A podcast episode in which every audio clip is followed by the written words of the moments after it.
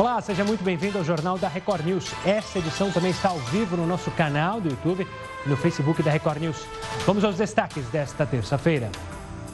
Redes sociais são inundadas com imagens pretas. Protesto silencioso exige uma atitude urgente contra o racismo e a desigualdade. Manifestantes desafiam Donald Trump e seguem nas ruas pelo oitavo dia nos Estados Unidos. A manifestação já é considerada a maior desde a morte do líder ativista negro Martin Luther King há mais de 50 anos. Brasil atinge recorde de mortes em apenas 24 horas. São 1.262 óbitos. Ao todo, o país chegou a 31.199 mortes e 555.383 casos confirmados de coronavírus. Assintomáticos intrigam pesquisadores. É muito importante descobrir a quantidade de pessoas nessa condição, porque elas podem disseminar o vírus silenciosamente. Holanda aposta em robôs garçons. A tecnologia foi adotada para ajudar no distanciamento social entre funcionários e clientes.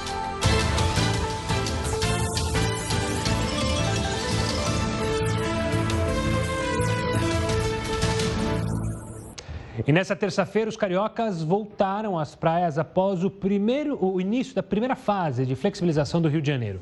As pessoas começaram a frequentar a orla da cidade, mas houve desrespeito às regras de distanciamento social, principalmente em relação ao banho de mar e à prática de atividades em grupo nas areias, que estão proibidas.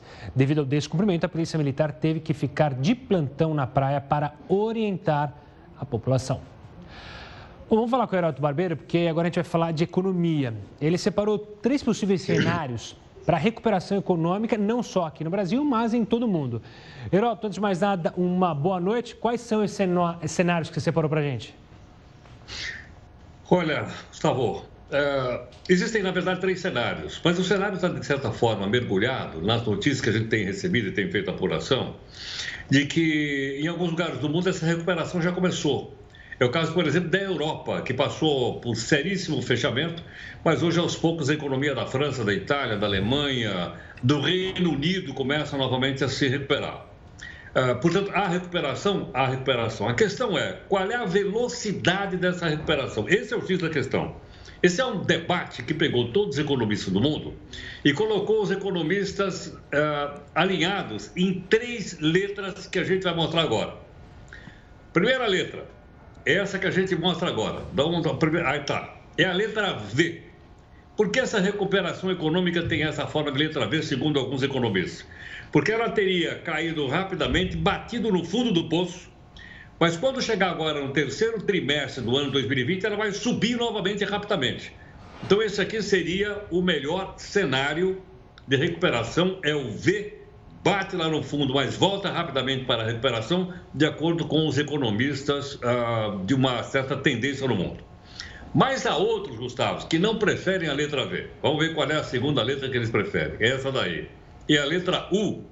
Qual é a razão? A razão é o seguinte: a economia vai caindo, caindo, caindo, caindo, bate lá no fundo, mas em vez dela se recuperar, ela vai ficar um tempão lá embaixo em recessão com diminuição do comércio, da indústria, dos empregos, dos serviços, e só depois, devagarinho, é que ela vai começar a subir. Portanto, essa letra U não seria para se recuperar ao longo desse ano que nós estamos vivendo, mas sim apenas no ano seguinte. Então, essa é a segunda hipótese dos economistas. Mas quem não gosta da primeira nem da segunda, pode apostar nessa terceira que nós vamos mostrar. Veja só. É a letra W. O que significa isso? Significa o seguinte, segundo os economistas: a economia cai bastante, bate no fundo, começa a se recuperar, mas quando ela está no meio da recuperação, vem outra onda do coronavírus, aquela chamada segunda onda, aí ela cai de novo, bate lá no fundo e só vai se recuperar lá para cima. Olha, esse aqui é o pior cenário, porque provavelmente a recuperação mundial, entre elas a do Brasil, não se daria nem no próximo ano, mas ficaria mais para frente. Portanto, são três é, hipóteses, são três estudos que estão sendo levados pelo mundo afora. Vamos ver o que, que vai acontecer. A princípio, a princípio, eu não vou chutar, a princípio, tá, prevalece o primeiro quadro, ou seja, bateu no fundo e parece que ela está começando a recuperar com uma certa, uma certa rapidez. Vamos torcer por isso, porque logicamente disso depende também o emprego de milhões de pessoas, não só no Brasil, mas no mundo inteiro. Ainda bem, eu fiquei preocupado se você fosse mostrar uma letra L. Aí eu já comecei a preocupar, mas felizmente não tem letra L. Então, claro que a gente acredita nessa letra V aí. Deus me livre, sai para lá o L. Obrigado pela participação, Herói. Daqui a pouco você volta aqui conosco. E hoje, na nossa enquete do dia, federações avaliando a volta dos campeonatos estaduais de futebol aqui no Brasil na Europa, em outros países, é, também na Ásia, já está rolando, na Coreia, um exemplo. Mas, na sua opinião, vai ser seguro ir aos estados para ver os jogos? Claro que, num primeiro momento, os jogos seriam sem torcida. Mas, no segundo momento, a volta da torcida. Você acha que seria também imediata em ver? Ou seja, sem público e, de repente, volta com público? Está com saudade é, de ir aos jogos de futebol do seu time? Envie sua mensagem para o nosso WhatsApp, que é 11 942 128 782, ou pode participar no Facebook, lá na nossa live, e também pelo Twitter, hashtag JRNews, e manda a sua mensagem. Você também fica à vontade para falar sobre outros temas que são levantados aqui no Jornal da Record News. E hoje é o dia, da, dia Mundial da Conscientização dos Transtornos Alimentares. Claro que durante esse período de pandemia e quarentena, esse tipo de transtorno pode se agravar, tanto porque come demais ou come de menos. Você vai saber sobre esse assunto no próximo bloco. Agora eu te espero na nossa primeira live. JR News está de volta. É preciso ficar atento para manter o profissionalismo nas reuniões de trabalho e entrevista de emprego online. Hein? Você vai ver agora algumas dicas para não errar na hora que ligar a webcam. A primeira dica é uma das mais importantes: a escolha do ambiente. Precisa ser simples e limpo, de preferência com uma parede lisa, porque muitos objetos podem acabar distraindo as outras pessoas que estão participando da reunião. Depois disso, verifique a iluminação. Você pode ficar sentado em frente a uma janela ou usar alguma luz artificial. Fique sempre atento à direção da luz. Se vier de trás, vai acabar fazendo o contrário do que é desejado vai deixar você mais escuro. Se estiver apenas de um lado, o outro vai ficar escuro. Use uma cadeira confortável para poder manter a postura durante toda a chamada de vídeo e evitar dores nas costas. Um erro que muita gente comete é a altura da câmera. Para não aparecer com a cabeça ou queixo cortados, deixe a câmera posicionada na altura dos olhos. Quando for falar, olhe diretamente para a câmera em vez de olhar para baixo e observar a própria imagem. Veja se o microfone está funcionando normalmente nas configurações do computador. Não é preciso usar fones de ouvido se o ambiente for silencioso. Quando você não estiver falando, a opção mudo da chamada pode ser habilitada para não interromper a fala de outras pessoas com tosses e espirros, por exemplo.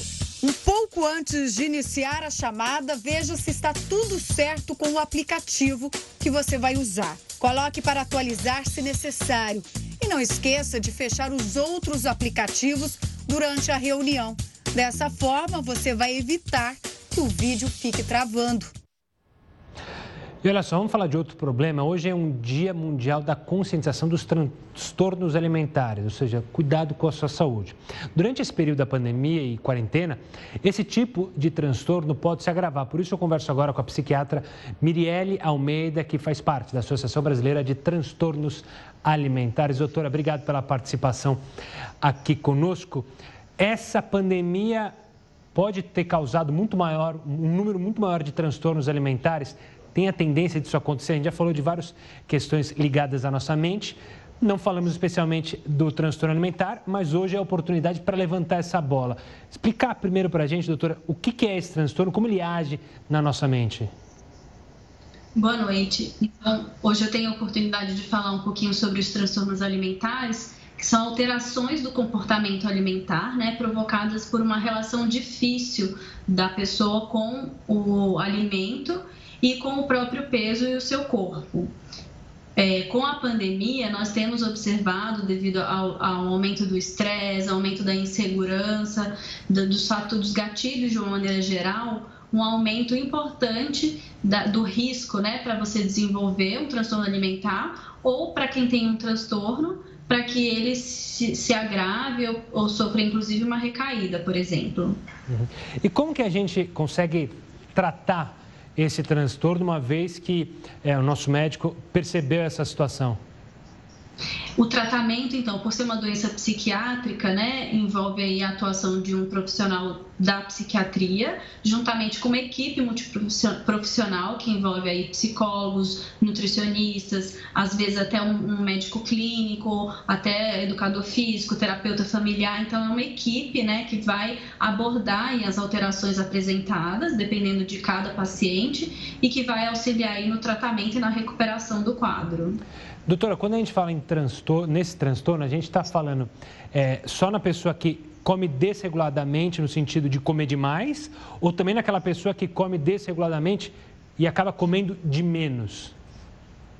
Então, os transtornos alimentares, eles envolvem a alteração do comportamento alimentar, que vai desde uma restrição acentuada que é o que caracteriza, por exemplo, a anorexia nervosa, até um comer exagerado, sem controle, que a gente chama, que seria o quadro característico tanto da bulimia nervosa como da compulsão alimentar. São os três principais transtornos né, que a gente trata dentro desse grupo de transtornos alimentares: a anorexia nervosa, a bulimia nervosa e a, o transtorno da compulsão alimentar. Doutora, é, a nossa população, a gente já conversou outras vezes aqui, é, ela, tá uma, ela é uma que tem o maior número de ansiosos, né? É, o transtorno pode estar tá ligado à ansiedade, ou seja, a ansiedade pode levar a um transtorno alimentar ou uma coisa não tem nada a ver com a outra? Na verdade, os transtornos alimentares de uma maneira geral, e aí eu incluo a compulsão alimentar, elas costumam acontecer em, em associação, vamos dizer assim, com outros transtornos mentais dos quais a ansiedade é um dos mais comuns. Então, um, um quadro, em geral, está acompanhado do outro e um acaba é, agravando o outro, vamos dizer assim. Doutora, quero agradecer demais a sua participação aqui conosco para falar sobre esse tema e, claro, ajudar quem está precisando, quem conhece alguém que se perdeu aí nesse momento de pandemia com alimentação. Obrigado pela participação, doutora. Você que está acompanhando essa entrevista, pegou o finalzinho? Pode acompanhar no nosso YouTube também. Daqui a pouquinho já sobe lá na nossa página.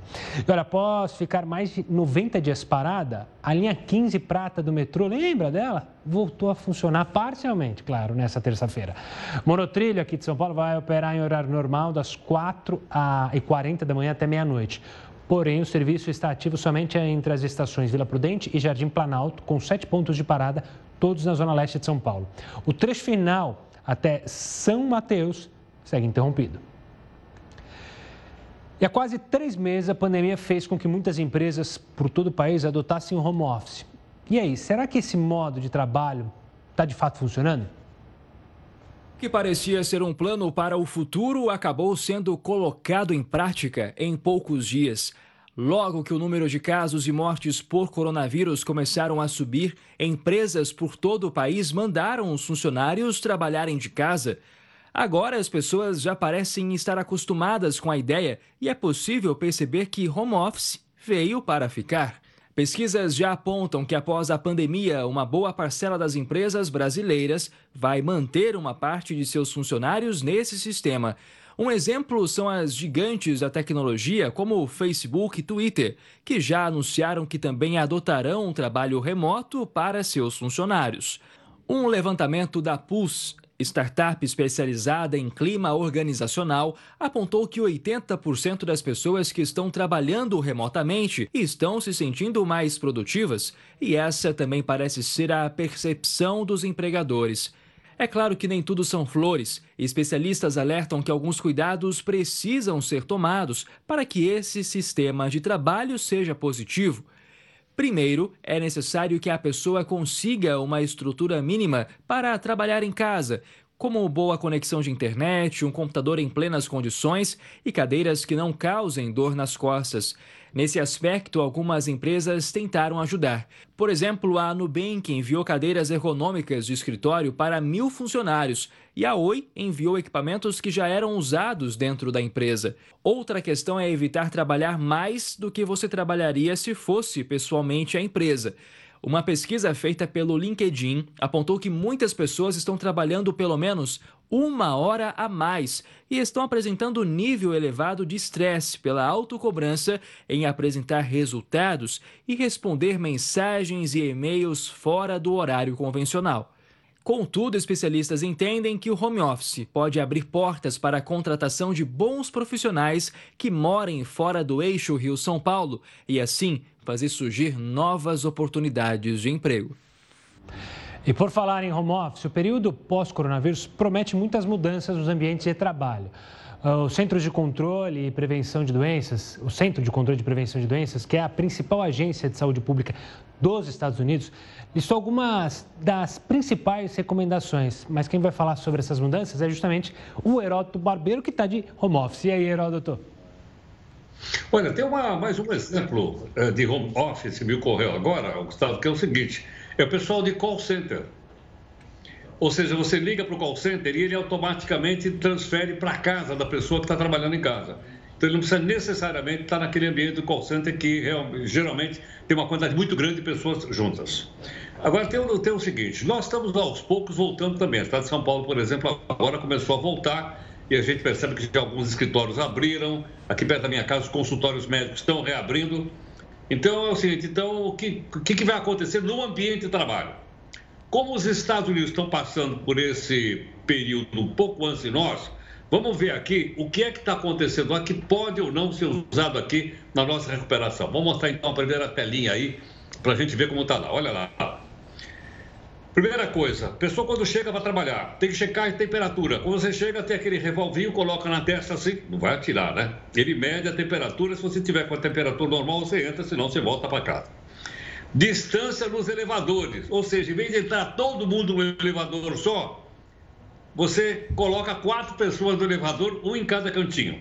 E outra coisa, ninguém entra e ninguém sai para trabalhar lá nos Estados Unidos sem uso da máscara de pano. Aliás, nós também estamos fazendo isso aqui já há algum tempo. Eu estou vendo na rua, a maioria esmagadora das pessoas que moram por aqui estão de máscara de pano. Segundo, segundo passo para a gente olhar aí para frente, para a gente ver se bate ou não com a nossa realidade. Vamos mudar a nossa a nossa parte. Está aí, mudança. Ou seja, no local de trabalho, limpeza dos equipamentos eletrônicos. Quando a pessoa chegar para trabalhar, já estão limpos e desinfectados. Alteração no sistema de ventilação, principalmente do ar-condicionado, que é olhado assim como uma espécie de um vilão, haja vista que ele é capaz de levar as gotículas com a contaminação de um lado para outro. E terceiro, em alguns lugares, as pessoas trabalham cercadas por escudos plásticos, geralmente transparentes, quando, logicamente, é um ambiente bastante, vamos ser bastante sensível. E, finalmente, né, vamos ah, andar mais um passo para ver se isso aplica ou não. Ou seja, turnos alternados. Escola, por exemplo. Uma, uma metade da escola vai, metade das crianças ou da classe vai um dia, a outra metade faz aula em casa. Aí troca, no dia seguinte, a metade ficou em casa, vai para a escola e outra metade assiste aula em casa está completamente deixado de lado, proibido. Aperto de mão. E aqueles beijinhos que aqui no Brasil são muito comuns e não são tão comuns em outros países do mundo. Né? Os beijinhos de cumprimento. E, finalmente, distância de dois metros entre um funcionário e outro. Ou seja, o pessoal trabalhando numa mesa, distante dois metros de outro. Então, eu creio que mais ou menos isso, o que nós estamos mostrando, serve como base para que a gente possa, então, aplicar no Brasil no momento que nós estamos também passando aí pela recuperação, pelo menos, eu, aliás, agora há pouco eu vi, inclusive, reportagem do pessoal no Rio de Janeiro. Gustavo, eu quero ir na praia também. Não vejo a hora de ter um, dar um banho de mar. Acho que essa é uma das primeiras coisas que eu vou fazer quando começar a normalizar, liberar, é tomar um banho de mar. Heroto, você volta conosco daqui a pouquinho no próximo bloco. E você, o que você vai fazer quando as coisas voltarem à normalidade? Vai também dar um banho de mar? Ainda falando sobre a questão da mudança profissional, é... você já imaginou ser atendido por um robô num restaurante? Isso está acontecendo na Holanda. A tecnologia foi adotada justamente para ajudar o distanciamento social entre funcionários e clientes. Os robôs que você vê na tela aí são capazes de servir comida, retirar os pratos usados das mesas e até cumprimentar os clientes dizendo: Olá, seja muito bem-vindo. Na Holanda, os restaurantes ficaram fechados por meses por causa do coronavírus e reabriram uma semana com restrições e limite no número de clientes. O que você acha dessa ideia de ser atendido por um robô? Não vai poder trocar aquele bate-papo? Porque eu sei que tem muita gente que tem uma ligação muito forte com um, um, funcionário de restaurante, né? Às vezes vai naquele restaurante sempre porque tem aquele garçom, aquela garçonete. Por enquanto, não vai poder. Será que com o robô cria um laço? Olha, ainda falando sobre o coronavírus, mas falando sobre os assintomáticos. Os casos assintomáticos, os casos de transmissão do coronavírus por pessoas sem sintomas estão intrigando diversos pesquisadores. Especialistas alertam que é muito importante descobrir a quantidade de pessoas nessa condição porque são elas que podem disseminar o vírus silenciosamente. Um encontro em uma igreja que aconteceu em Singapura é um dos principais eventos estudados na tentativa de descobrir como o vírus se comporta em pessoas sem sintomas.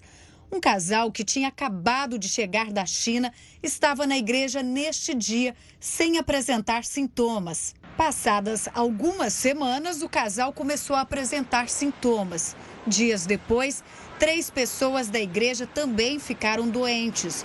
O Ministério da Saúde de lá disse estar surpreso com os casos, porque as pessoas apenas frequentaram a mesma igreja, mas não se conheciam. A partir daí, começou um levantamento por cientistas, policiais e especialistas. Eles colheram informações por onde cada uma das pessoas infectadas andou. 191 pessoas foram entrevistadas por eles. Entre os entrevistados, 142 disseram que estavam no evento naquele dia. As duas pessoas que ficaram doentes nas semanas seguintes também confirmaram ter frequentado o local. A terceira explicou que não estava na reunião, mas que passou pela igreja no mesmo dia. A câmera de segurança mostrou que essa terceira pessoa sentou no mesmo lugar que o casal estava. Isso significa que, mesmo sem sintomas, o casal acabou disseminando o vírus. Esse e diversos outros estudos mostram que pode demorar entre 24 e 48 horas para os sintomas aparecerem. Ainda há indícios de que este período pode ser o mais contagioso. A transmissão por assintomáticos não é algo novo. O caso mais famoso é o da cozinheira irlandesa Mary Mellon. Morando em Nova York no começo do século passado, por todos os lugares que ela passava, as pessoas ficavam doentes com a febre tifoide. As autoridades deixaram a cozinheira isolada por 23 anos ela ficou conhecida como Maria Tifoide. No Reino Unido, após um hospital realizar teste em todos os funcionários por precaução, uma enfermeira descobriu que estava contaminada com o coronavírus. Ela ficou isolada em casa por semanas, até não ter mais o vírus.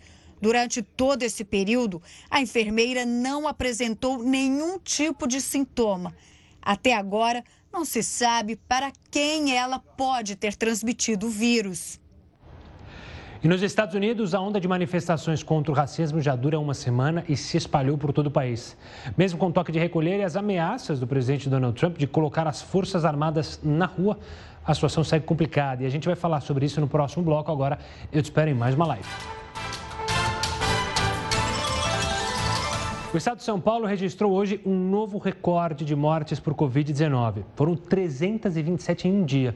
O número de casos é, confirmados também foi maior, quase 7 mil nas últimas 24 horas. Na capital, lojas funcionam clandestinamente. O movimento, inclusive, hoje foi grande em alguns centros comerciais.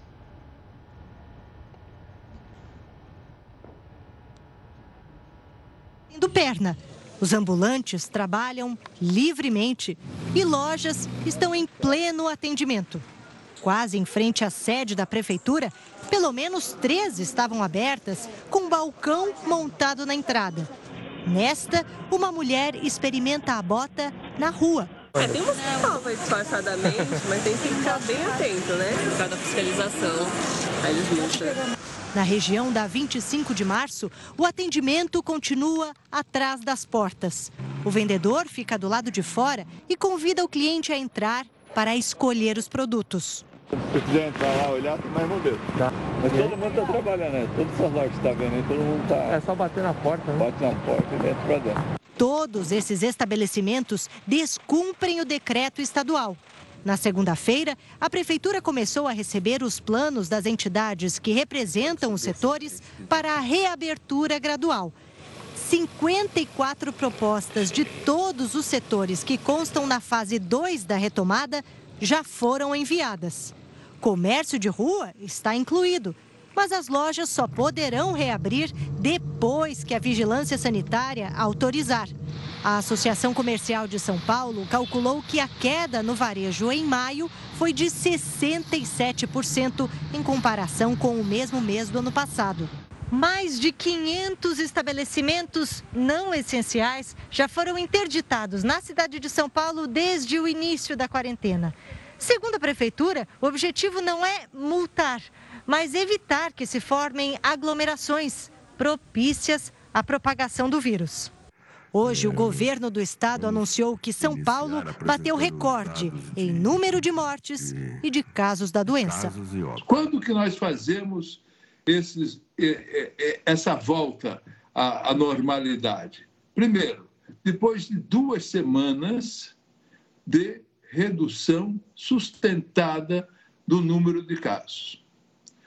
Depois que nós temos suficiente número de reagente para se fazer teste em todo mundo que tenha pensado que possa ter sintoma de coronavírus e em todos os seus contactantes. E a onda de protestos contra o racismo que começou há uma semana nos Estados Unidos já é considerada a maior desde a morte do líder ativista negro Martin Luther King, há mais de 50 anos. Ruas lotadas marcaram o oitavo dia de manifestações contra o racismo. Em Washington, no parque diante da Casa Branca, uma grade de dois metros e meio de altura agora separa manifestantes de policiais militares, que ontem dispersaram a multidão com bombas de gás e balas de borracha antes do presidente Donald Trump cruzar o parque até uma igreja. Aqui em Nova York, o toque de recolher que ontem começou às 11 horas da noite, hoje foi antecipado para as 8, 9 horas da noite em Brasília. E o governador do estado criticou o prefeito aqui da cidade porque ele se recusou a chamar a Guarda Nacional para garantir a segurança. Ontem à noite, depois das passeatas, 700 pessoas foram presas em Manhattan. Algumas vitrines foram quebradas e lojas saqueadas. O mesmo aconteceu em cidades como Miami e Los Angeles. Mais de 20 mil soldados da Guarda Nacional foram acionados em 28 estados. No Missouri, quatro policiais foram baleados. Em Las Vegas, um agente baleado foi internado em estado grave e um civil morreu. Em Nova York, um policial foi atropelado quando chegava ao local onde acontecia um saque. O governador de Minnesota anunciou hoje uma investigação das práticas policiais de Minneapolis, a cidade que flagrou em vídeo a morte de George Floyd e detonou a onda de protestos. E olha, as redes sociais foram inundadas com imagens pretas nessa terça-feira. Agora, você na sua casa vai entender o porquê na reportagem. O protesto silencioso começou na indústria fonográfica americana. Duas mulheres negras que trabalham no setor exigiram uma atitude urgente contra o racismo e a desigualdade. No manifesto divulgado nas redes sociais, elas dizem: não vamos continuar a conduzir negócios sem levarmos em conta as vidas dos negros. Com a hashtag O Show Deve Ser Pausado, o movimento seria uma forma de refletir e gerar conversas produtivas sobre quais ações poderiam ser tomadas coletivamente para apoiar a luta contra o racismo. Em vez das tradicionais selfies e pratos de comida, os usuários das redes sociais postariam imagens completamente pretas. A iniciativa ganhou o apoio das gravadoras, dos aplicativos de streaming e dos famosos. Já são mais de 20 milhões de posts no Instagram. Apesar do barulho gerado, muitos receberam o movimento com um certo ceticismo. Para essas pessoas, postar uma imagem preta não vai fazer com que o racismo desapareça. Outra questão apontada pelos ativistas foi o uso indiscriminado da hashtag Black Lives Matter, ou em português, Vidas Negras Importam. Os organizadores dos protestos nos Estados Unidos, por exemplo, disseram que essas tags poluíram as redes sociais e fizeram com que as informações úteis sobre as manifestações ficassem perdidas. O apagão, no entanto, gerou uma corrente de indicações de filmes, livros e influenciadores que abordam o racismo. E o tempo normalmente gasto nas redes sociais serviu para apoiar conteúdos feitos por pessoas negras. Esse ator americano, por exemplo, disponibilizou os stories e o feed do Instagram dele, que tem mais de um milhão de seguidores, para divulgar o trabalho de ativistas, educadores e artistas negros. A hashtag Amplify Melanated Voices, que pode ser traduzida como Amplifique as Vozes Negras, esteve nos assuntos mais comentados do Twitter. Para que elas sejam ouvidas, a proposta é simples: que as pessoas não negras interrompam as postagens de seus conteúdos do dia a dia por sete dias. Falar mais sobre isso, porque essa onda de manifestações dos Estados Unidos tem aumentado e muito nos últimos dias Claro que uma onda contra o racismo já dura uma semana, se espalha por diversas cidades, mesmo com toque de recolher em 40 cidades, e as ameaças do presidente Donald Trump de colocar as Forças Armadas na rua, a situação segue complicada. Para analisar esse momento, eu converso agora com Leonardo Trevisan, professor de Relações Internacionais da ESPM. Professor, obrigado pela participação aqui conosco. Nosso objetivo não é nem de longe querer discutir o racismo, porque é óbvio. É... Eu quero saber de você, professor, como a resposta de Donald Trump tem que ser pensada para entender o que a população americana está querendo passar nessas mensagens, indo à rua e protestando, e se ele é o homem certo para saber ouvir e colocar as ações em práticas. Essa é uma preocupação, imagino que mundial, não? É, eu acho que você resumiu bem, né? O, o quadro. O, de alguma forma, Trump é, representa um pouco dessa dupla situação. Né? Ele tem uma, uma pressão por, de alguma forma, liderar o país, repor o país numa situação mais calma, mas ele tem há cinco meses uma eleição da qual ele vai jogar qualquer medida para vencê-la. Né? É, no começo da manifestação, no primeiro dia da manifestação, ele já deu uma espécie assim de sinal de qual seria a sua escolha. Né? Embora uma parte do seu staff pedisse que ele fosse mais calmo mais prudente e mais conciliador, ele preferiu ouvir o outro lado. Logo no primeiro dia, a frase dele foi: Isso não vai parar até que as pessoas boas estejam dispostas a usar a força esmagadora contra os bandidos. Isto era só o primeiro sinal. Daí em diante, Trump, de fato, escolheu o caminho de punir, o caminho de, como a imagem que vocês estão mostrando, o caminho de oferecer inicialmente e depois pressionar por pelo uso da Guarda Nacional. Inclusive, quando os protestos cresceram, ele fez insinuações fortes do uso do exército em território nacional americano, que é algo teoricamente anticonstitucional. A Constituição norte-americana veda completamente, veta de fato esse uso. Porém, uma lei de 1807, lá atrás, 200 anos atrás, permite em situações de emergência quando o país é atacado. É exatamente por esta razão que ele quer declarar a Antifa, a associação que, de que faz uma luta contra o fascismo, anarquistas, como uma associação terrorista, porque ele pretende, com esse caminho, abrir o espaço para poder, se for necessário, cumprir sua ameaça de trazer o exército para as ruas nos Estados Unidos. Professor, os Estados Unidos sempre são é, exemplo de muitas coisas que ocorrem é, no globo. Você acredita que o resultado dessas manifestações é, podem ecoar no mundo? A gente já vê protestos em outros lugares, mas você acredita que o que acontecer nos Estados Unidos nos próximos dias, próximos meses, podem ecoar em outros cantos do mundo? Não há dúvida nenhuma sobre isso.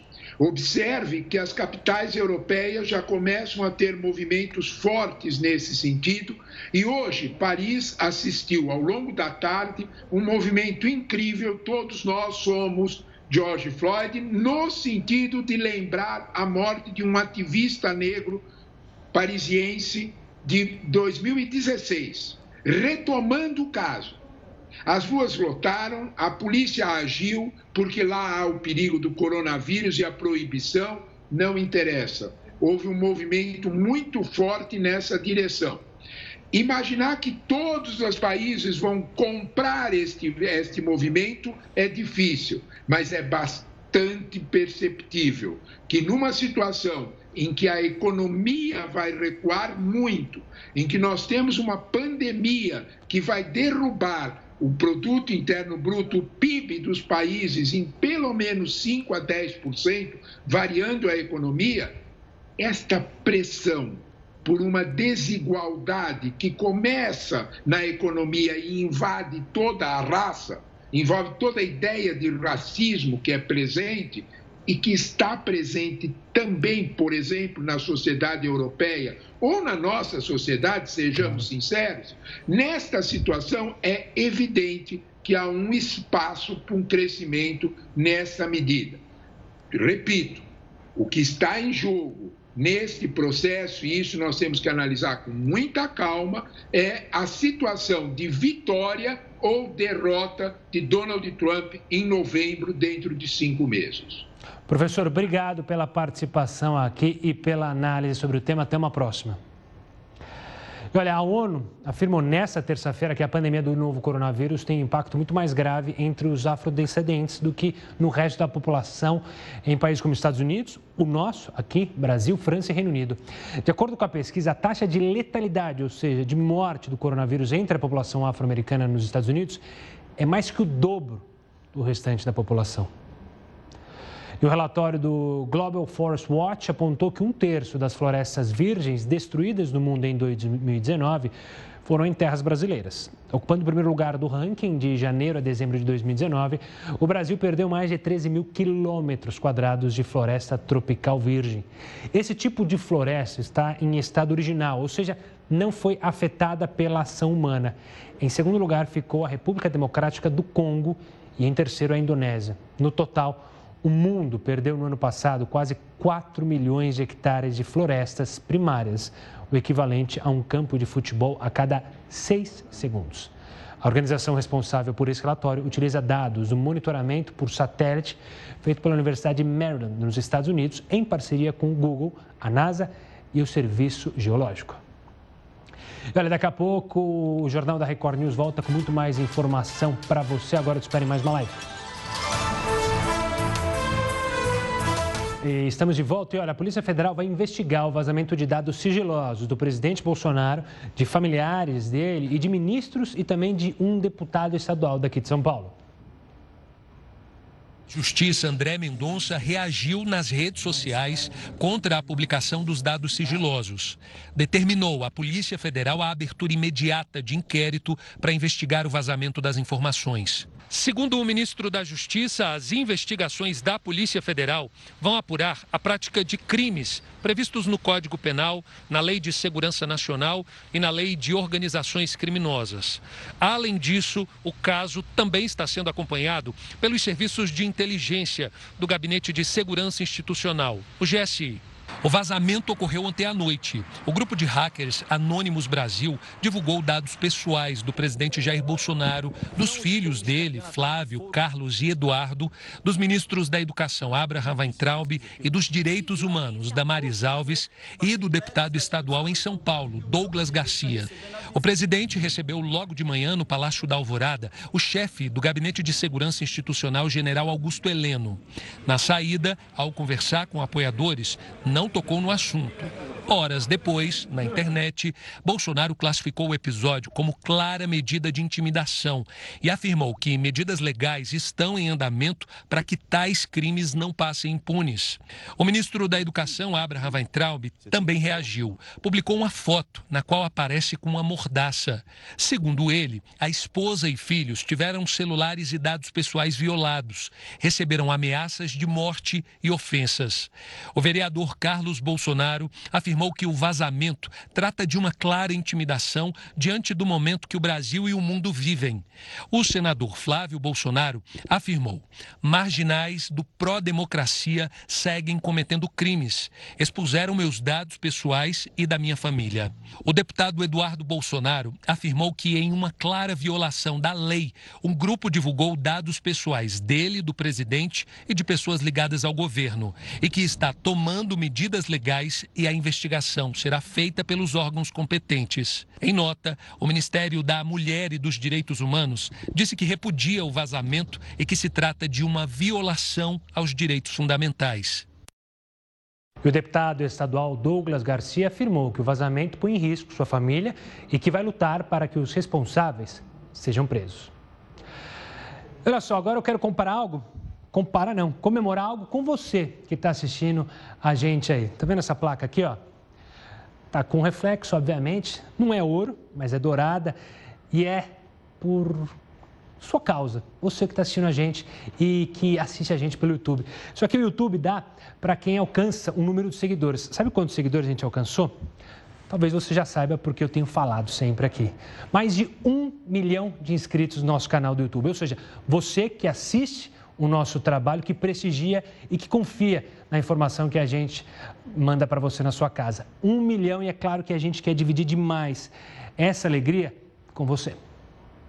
É aí, no nosso canal do YouTube, que você acompanha todo o nosso conteúdo ao vivo, além de matérias exclusivas para esta plataforma tão importante. Essa placa que você vê representa um trabalho em conjunto com você e para você que acompanha a Record News diariamente na televisão e nas plataformas digitais. Junto com a placa, uma carta da diretora executiva global do YouTube, Susan Wojcicki, em que ela ressalta a criatividade e o empenho da Record News para atingir esse número expressivo de seguidores. Nós, da Record News, agradecemos a audiência no nosso canal do YouTube, que junto com o da TV só aumenta.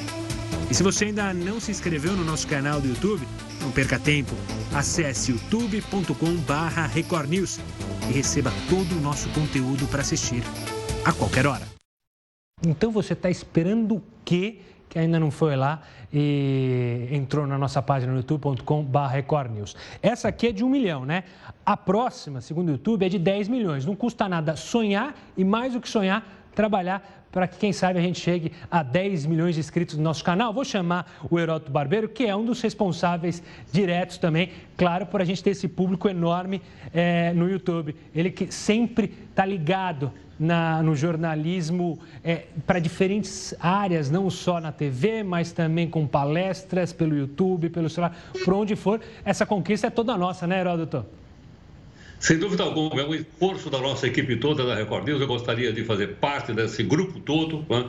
Me sinto orgulhoso de trabalhar com o pessoal todo e que entendeu que não tem volta.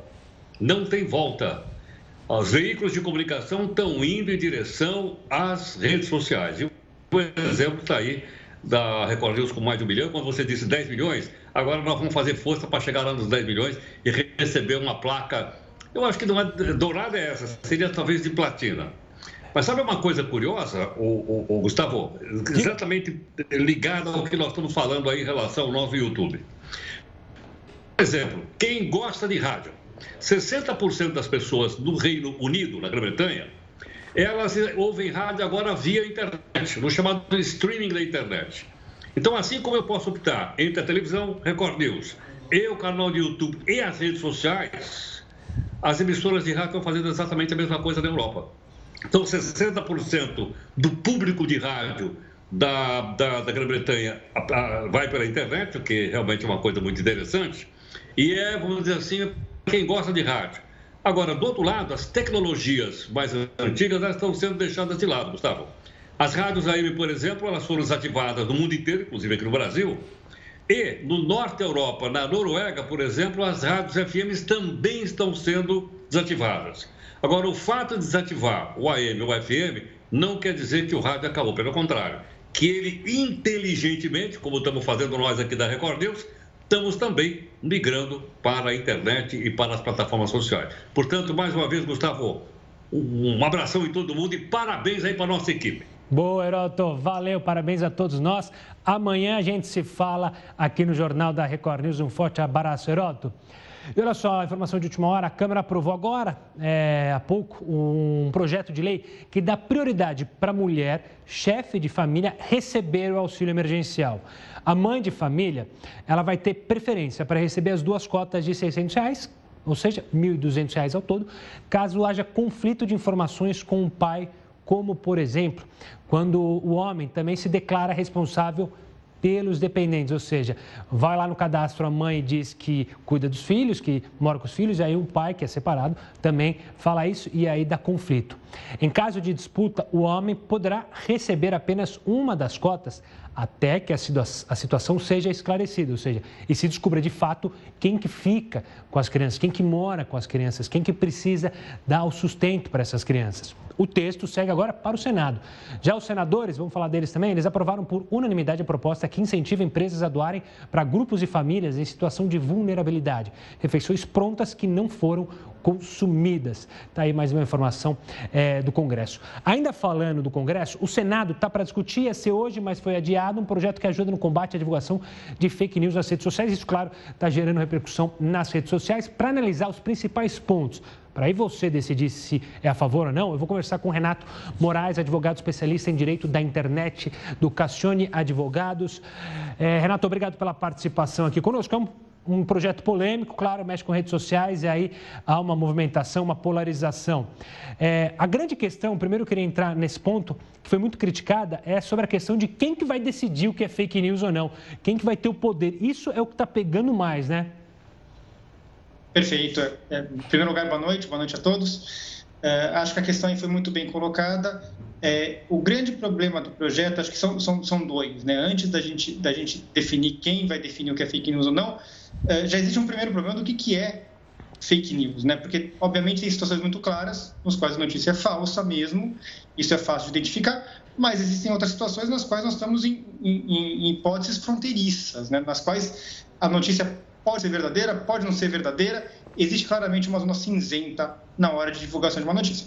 E, e, e sobre quem pode uh, decidir se isso, uh, se, é fake, se a notícia é, é, verdadeira ou se é falsa, uh, o projeto ele, ele, foca muito no provedor de aplicação. Né? Os provedores de aplicação são basicamente os, os sites de internet, as redes sociais.